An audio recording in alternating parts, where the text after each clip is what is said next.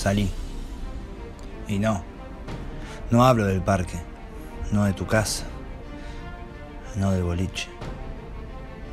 Hablo de tu cabeza. Sacá la basura.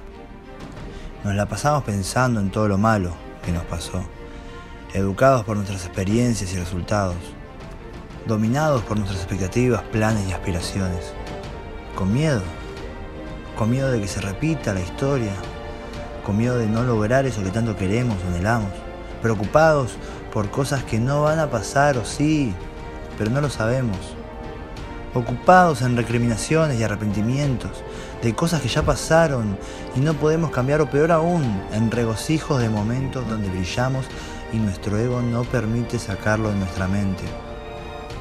Frases como, mirá si no lo logro, pensando en el futuro. Es que nunca pude hacerlo, ahora qué cambiaría, pensando en el pasado. La realidad es que te sorprenderías de lo que sos capaz de hacer.